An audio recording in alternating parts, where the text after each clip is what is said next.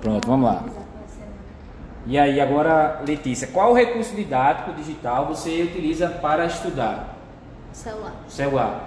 Aí, nesse recurso didático, tu vê mais o que? PDF, videoaula, Videoaula. videoaula, né? O que você considera mais interessante nas aulas de química?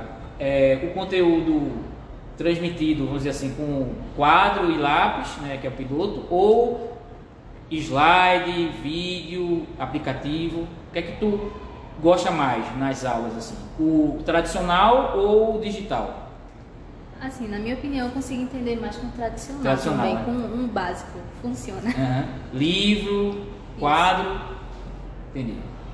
O que você acredita, pronto, o que o, o recurso didático digital pode contribuir para a aprendizagem? Videoaula, o que é que tu acha que ela pode contribuir? Em que aspecto ela é positiva? Eu acho que pode contribuir para um maior entendimento, né? Assim, muitas vezes a gente não consegue entender no, Na aula, né? no básico, no manual, e com outras explicações diferentes também, de outras Ah. formas, a gente consegue compreender melhor assim Entendi. abordagem.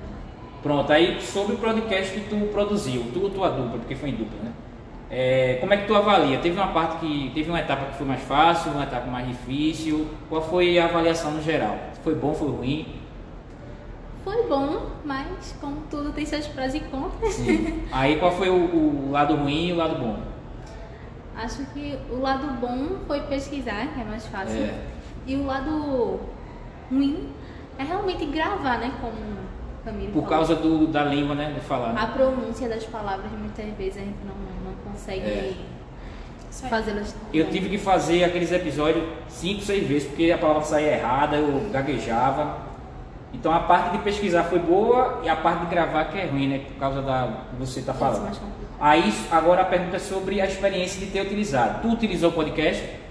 Sim, não o meu que eu fiz. Tu, tu ouviu? Não. Agora por que tu não ouviu? Porque tu não quis, não deu tempo, esqueceu? Não, eu não ouvi porque eu vou deixar para revisar na semana. Ah, da... entendi.